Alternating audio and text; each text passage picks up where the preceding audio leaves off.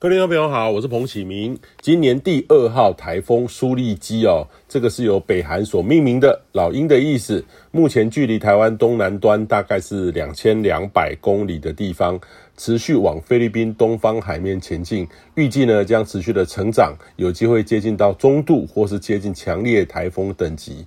那各种的预测呢，都指向将在菲律宾东方海面哦北转，然后朝东方东北方这个前进哦。呃，预计呢，这个转折呢是最接近台湾的时间点呢，可能就是落在下周一二。那中心的距离呢，最接近台湾也都还有一千公里以上哦，所以对台湾没有直接的影响。呃，但是呢，东南部的海域哦，要留意周末开始所带来的长浪。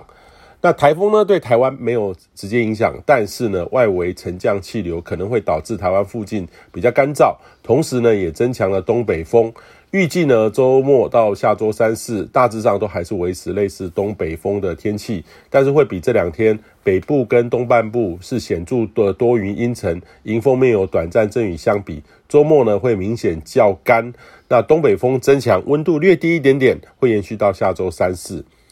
那温度上呢，这两天大致上都维持着东半部、北度、北部还有东半部十八到二十六度，中南部。二十到三十度，中南部非常的晴朗，有点热的感觉。只可惜呢，一直都还没有午后热对流发展的条件。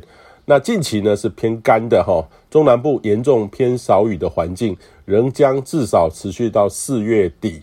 那这种五月的预测呢，也是一样哈，降雨偏少的机会是高的。五月底呢，还是有梅雨发展的态势，但是发展的条件呢，相较于往年不是太好哦。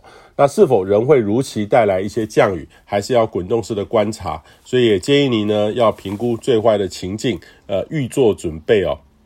那五月中下旬到六月中旬是台湾梅雨最活跃的时期，但是梅雨的生成需要搭配好几种不同环境的大气条件，取得一个对峙平衡后。在台湾附近发展起来，连续维持的滞留锋面会停留好几天哦。那当我们期待能够解除旱象的同时哦，呃，也必须思考过去常有呢，在梅雨期间带来的剧烈的雨势，都会有不少灾情出现。那这种旱涝极端的反差哈，所以也提醒您，除了抗旱，也要演练一下，若遇到极端降雨的时候。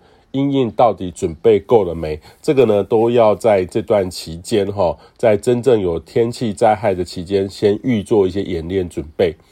以上气象由天地风险彭启明提供。